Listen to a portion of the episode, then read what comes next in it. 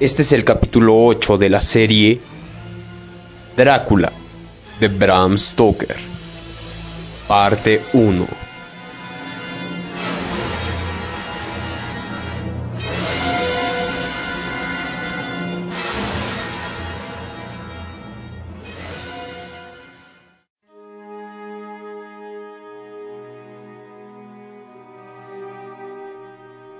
Diario del Dr. Seward 26 de septiembre.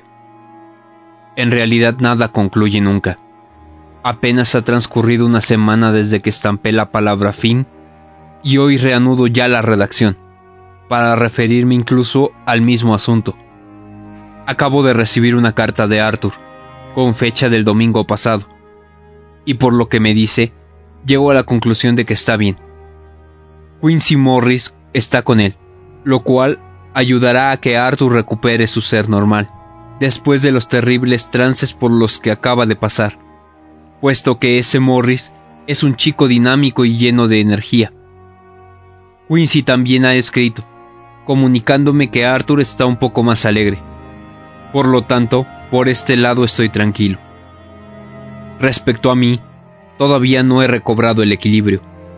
Si bien he vuelto a reanudar mi labor en el asilo, con casi todo el entusiasmo. Van Helsing estuvo en Exeter, habiendo regresado hoy. Hacia las cinco se presentó en mi despacho y se abalanzó sobre mí, entregándome el ejemplar de ayer, de The Westminster Gazette.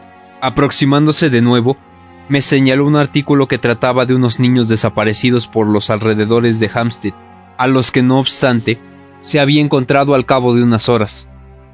Esto no me extrañó en absoluto, hasta que leí lo relativo a las pequeñas incisiones de la garganta, como si hubiesen sido mordidos. Lo mismo que le ocurrió a Lucy. Simplemente la causa es la misma. Lo que la hirió a ella también ha herido a esos niños. Es verdad, indirecta, pero no directamente. ¿Cuál es su idea? Explíquese. Por mi parte no sé qué pensar. Eres inteligente, querido John. Razonas bien y tienes espíritu abierto, pero también estás lleno de prejuicios. Existen cosas que los hombres no perciben, porque conocen o creen conocer otras que se les han enseñado. Ah, he aquí el efecto de la ciencia. Esta quisiera poder explicarlo todo, y cuando no consigue explicar algo, declara que no hay nada que explicar. Bien, supongo que tú no crees en la transmutación de los cuerpos, ¿verdad? ¿No? ¿Ni en la materialización? ¿No? ¿Ni en el cuerpo astral, no? ¿Ni en la lectura del pensamiento? ¿Ni en el hipnotismo? Sí, Charcot nos ha dado bastantes pruebas. Pues bien, te diré al momento hacia dónde apunto. Deseo que creas. ¿Que crea? Sí, que creas en cosas en las que hasta ahora no creías. Deja que me explique. Un día, un americano definió así la fe. Es una facultad que nos permite creer en cosas que sabemos que no son ciertas. Comprendí perfectamente la idea de tal individuo. Es preciso tener un espíritu abierto, no permitir que una pequeña verdad nos impide el progreso de una verdad mayor. Entonces creer que las pequeñas incisiones de la garganta de aquellos niños tienen más origen que las que vimos en la garganta de Lucy? Sí, supongo que... Se puso de pie. Te equivocas, declaró. Oh, si así fuera. Mas, ay, no. La verdad es mucho más terrible. Sí, mucho más terrible. Esos niños han sido víctimas de la pobre Lucy. Mi cólera no habría sido mayor si, estando aún en vida, el profesor Van Helsing hubiera bofeteado a Lucy. Solté un puñetazo sobre la mesa y me levanté exclamando ¿Se ha vuelto loco, profesor? Lástima que no esté loco, replicó lentamente. Sería mucho más fácil soportar la locura Qué tan terrible verdad. Perdone, profesor. Al contrario, amigo mío, continuó, sino porque esta verdad deseaba confesártela causándote el menor daño posible, pues sabía que aún amabas a esa joven. Es difícil aceptar inmediatamente una verdad abstracta que, a menudo, nos hace dudar al principio, particularmente cuando siempre hemos creído lo contrario. Más difícil todavía es aceptar una verdad concreta, especialmente cuando es tan espantosa como esta. Si cuanto afirmo no es cierto, la prueba que obtendremos será un alivio, y por lo menos no agravará el final de la historia de Lucy, tan penosa ya. Ante todo, iremos a visitar a ese niño que según la prensa llevaron al Hospital Norte. El doctor Vincent, adscrito a dicho hospital, es amigo mío, y también tuyo, puesto que estudiaron juntos en Ámsterdam. Aunque le sea imposible dejar ver al enfermo a unos amigos, no podrá negarse a unos médicos, a unos colegas. No le contaremos nada, aparte del deseo de estudiar el caso en cuestión. Luego, sacó una llave del bolsillo, con la que jugueteó pensativamente. Luego tú y yo iremos a pasar la noche en el cementerio, donde reposa Lucy. He aquí la llave de su sepulcro. El sepulturero me la entregó para que se la remitiera a Arthur. El niño al penetrar en su sala estaba despierto. Había dormido y comido algo, y su estado general era satisfactorio. El doctor Vincent le quitó el vendaje del cuello para enseñarnos las dos incisiones eran exactamente iguales a las de la pobre Lucy, algo más pequeñas, más frescas. Pero aquí terminaba la diferencia. Le preguntamos a Vincent de dónde procedían, a su entender, y contestó que algún animal habría mordido al niño. Seguramente una rata, aunque en realidad él se inclinaba por la teoría en que se trataba de un murciélago, mamífero, muy numeroso por las alturas del norte de Londres, entre tantos inofensivos, añadió, tal vez haya uno que su raza más salvaje procede de los países del sur. Como nuestra visita al hospital fue más prolongada de lo previsto, era ya de noche cuando salimos a la calle. Es inútil apresurarnos, comentó Van Helsing, aunque ignoraba que fuese tan tarde. Vamos, cenaremos y después ejecutaremos lo demás cenamos en Jack Straw Castle, donde gozamos de la compañía de dos ciclistas y unas personas muy divertidas, y a las 10 salimos del restaurante. La noche era muy oscura, y pronto dejaron de alumbrarnos los faroles callejeros. Me convencí de que el profesor había estudiado el camino a seguir, puesto que caminaba sin ninguna vacilación. Por mi parte no hubiera sabido decir dónde me hallaba. No tardamos en ver menos gente, y finalmente nos extrañó encontrar policías montados a caballo, patrullando. Al llegar al cementerio nos dedicamos a escalar el muro. Van Helsing procedió con método, levantando la vela para poder leer las inscripciones de cada féretro, de manera que la cera, al fundirse y caer encima de las placas de plata, formaba manchones blancos. Buscó y halló el ataúd de Lucy. Acto seguido, de su cartera extrajo un desatornillador. ¿Qué piensa hacer? Indagué horrorizado. Abrir el ataúd. Entonces, tal vez me creerás. Empezó a desatornillar la tapa hasta que logró levantarla. Debajo apareció la cubierta de plomo. Ahora verás. De su cartera sacó una sierra, hundiendo el desatornillador en el plomo con un golpe tan fuerte que retrocedí sorprendido. Hizo un agujero bastante grande para poder introducir la punta de la sierra. Pensé que del ataúd saldría el hedor y los gases procedentes de la descomposición de un cadáver de ocho días, y retrocedí hacia la puerta pero el profesor continuó con su tarea como deseoso de llegar cuanto antes al resultado final. Acerró el plomo por un lado, después de través y al fin por el otro lado. Tras separar la parte desprendida, Acercó la vela a la abertura y me indicó con el gesto que me aproximara. Avancé unos pasos y miré. El ataúd estaba vacío. Mi asombro fue enorme, mas Van Helsing permaneció impasible. En aquel momento estaba seguro de tener toda la razón. ¿Me crees ya, John? ¿Estás convencido? Sentí despertarse en mí la inclinación a la discusión. Estoy convencido de que el cuerpo de Lucy no está en el ataúd, pero no demuestra más que... ¿Qué, John? Que el cuerpo no está en el ataúd. Bien razonado. Mas ¿cómo explicas? ¿Cómo puedes explicar que no esté aquí?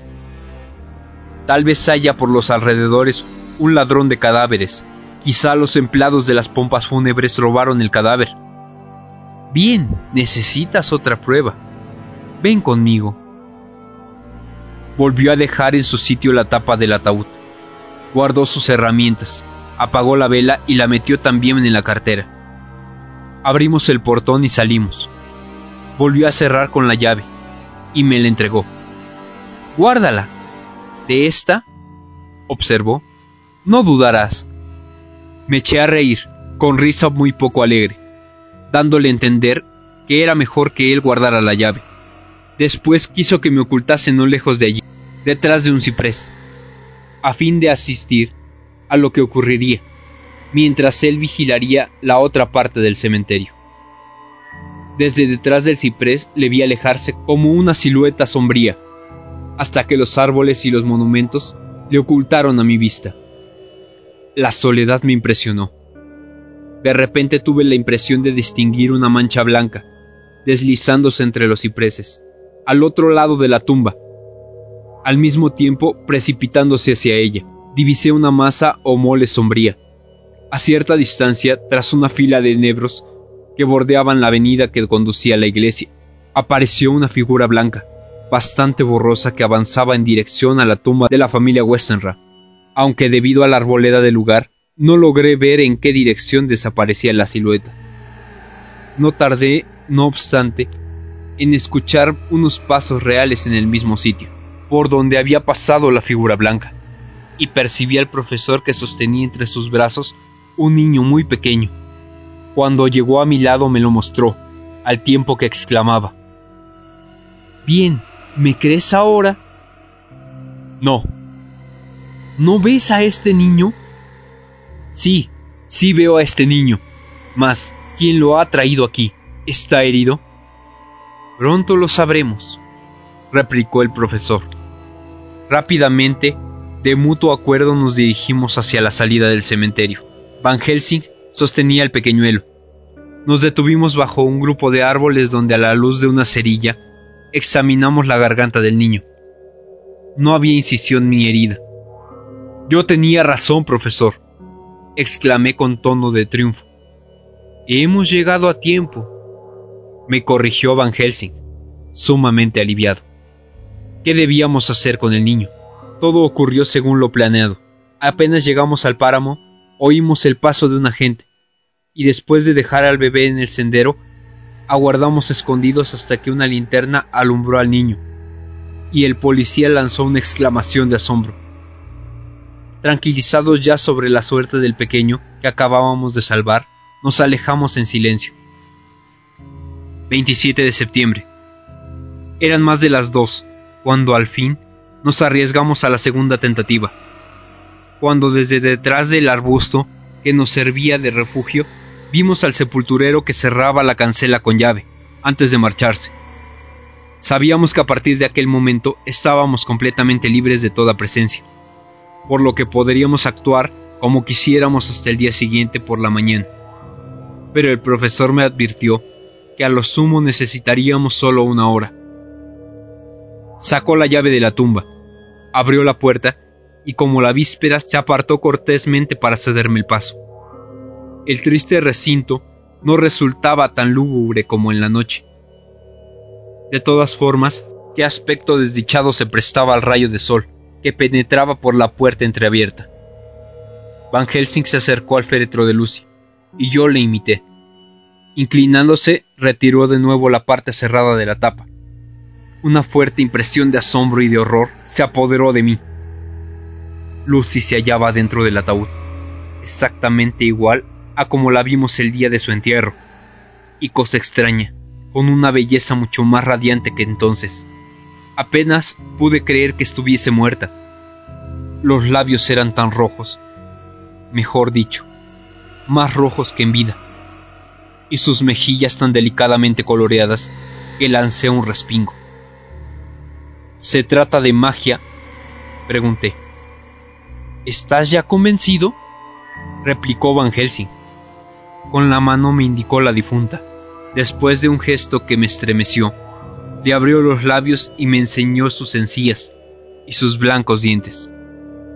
Fíjate, son más afilados. Con estos dientes tocó los caninos. Mordió a los niños. Ya no es posible que dudes, querido John. Quise discutir y rechazar lo que parecía imposible. A pesar de ello, me veía obligado a aceptarlo. Tal vez han devuelto el cadáver la noche pasada. ¿Sí? ¿Y quién? ¿Quién? ¿Quién, por favor? ¿Quién o quiénes lo ignoro? Mas alguien la ha colocado de nuevo en su ataúd. Independientemente, lleva muerta una semana. En ese tiempo casi todos los cadáveres presentan otro aspecto. A estas palabras no supe qué responder. Sin embargo, Van Helsing no reparó en mi silencio, o al menos no manifestó ni dolor ni satisfacción. Estudió atentamente el semblante de la muerta, levantó sus párpados, examinó sus pupilas, y volvió a entreabrir sus labios para contemplar los dientes, después volviéndose hacia mí. Sin embargo, existe una diferencia con otros casos. Nos hallamos ante un desdoblamiento de la vida, cosa que se ve muy pocas veces. Esta joven fue mordida por el vampiro en estado de hipnotismo, de sonambulismo. ¿Te sobresaltas? Oh, sí, tú lo ignorabas, mi querido John. Te lo contaré más tarde. Y estando siempre en estado de hipnotismo, el vampiro seguía chupándole la sangre. Murió en estado de trance, y en estado de trance se convirtió en no muerta. Por esto, no se parece a las demás, en ella no hay nada maligno. Y por esto me resulta tan espantoso matarla mientras duerme. La sangre se heló en mis venas, y comprendí que empezaba a aceptar las teorías de Van Helsing. Por tanto, si Lucy ya estaba realmente muerta, ¿por qué me estremecía la idea de matarla? El profesor levantó la mirada hacia mí, observando mi cambio de ideas. ¿Me crees ya? No del todo, repliqué.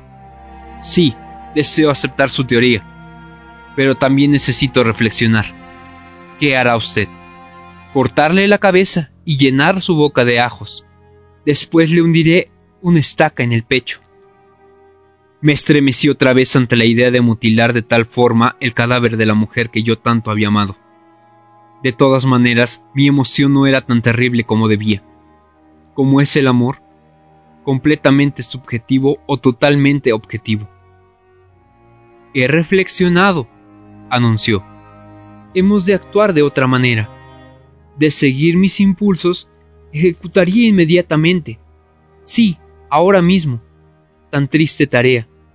Pero hemos de pensar en las consecuencias que pueden acarrearnos mil dificultades. Mas por otra parte, tenemos que contar con Arthur. ¿Y cómo explicárselo todo? Si tú, que viste las incisiones de Lucy y las de los niños, particularmente y de modo personal la del pequeño que visitamos en el hospital, si tú, que anoche viste este ataúd vacío y hoy lo has visto lleno y ves que al cabo de una semana de su defunción, Lucy está más bella, más fresca que nunca. Si tú, que has comprobado todo esto por ti mismo y que anoche divisaste la figura blanca que llevó al niño hasta el cementerio, y a pesar de todo, apenas das crédito a tus ojos, ¿cómo cabe esperar que Arthur, que nada ha visto, crea todo esto? Quizá pensará que su amada fue enterrada viva, y sus pesadillas serán atroces puesto que verá en ellas lo que la joven debió padecer. También pensará que tal vez tenemos razón, que su amada era al fin y al cabo una no muerta. Ah, ya se lo advertí. Y ahora estoy seguro de que antes de lograr la felicidad le aguardaban momentos muy desdichados. Bien, vámonos. Tú vuelve a cuidar a tus enfermos. Yo pasaré la noche en este cementerio. Y mañana por la noche a las 10 ve a buscarme al Hotel Berkeley. Le escribiré una nota a Arthur para que venga. Lo mismo que al joven americano que dio su sangre por Lucy. Cerramos la tumba con llave. Nos dirigimos hacia la tapia del cementerio. La escalamos y emprendimos el camino a Piccadilly. Carta dejada por Van Helsing en su maleta en el Hotel Berkeley, dirigida al doctor John Seward. 27 de septiembre. Mi querido John, escribo para ti estas líneas por si acaso me ocurre algún percance antes de volver a vernos. Regreso al cementerio para vigilar las cercanías de la tumba. Quiero que la no muerta no pueda abandonar su ataúd esta noche, para que mañana sea mayor su afán para salir. Por tanto, ataré a la puerta del sepulcro todo lo que la no muerta detesta, los ajos y un crucifijo, lo cual atará para mantenerla quieta. Lucy es una no muerta reciente en lo que concierne a Lucy, no tengo ningún temor, ni por ella, ni procedente de ella. Mas, respecto al que la ha convertido en no muerta, tiene ahora el poder de encontrar su tumba y refugiarse en ella. Es extremadamente astuto, pues tengo la prueba de ello, no solo por la narración de Jonathan Harker, sino por las diversas tretas que nos gastó cuando estaba en juego la vida de Lucy. Recuerda que nosotros perdimos la partida. Además, tiene el poder de convocar a los lobos y a otras criaturas infernales. En resumen, si esta noche aparece por el cementerio, ahí me hallará. No importa, redacto estas líneas por si acaso. Coge todos los papeles que halles junto a esta carta, el diario de Harker y los demás, y léelo todo. Después intenta encontrar a ese famoso no muerto. Córtale la cabeza y quémale el corazón. O atraviésalo con una estaca para que el mundo se vea libre de él. Por tanto, adiós tal vez. Van Helsing. Esto fue el capítulo 8, parte 1 de la serie Drácula de Bram Stoker. Recuerda regalarnos un like, suscribirte y compartirlo con tus amigos.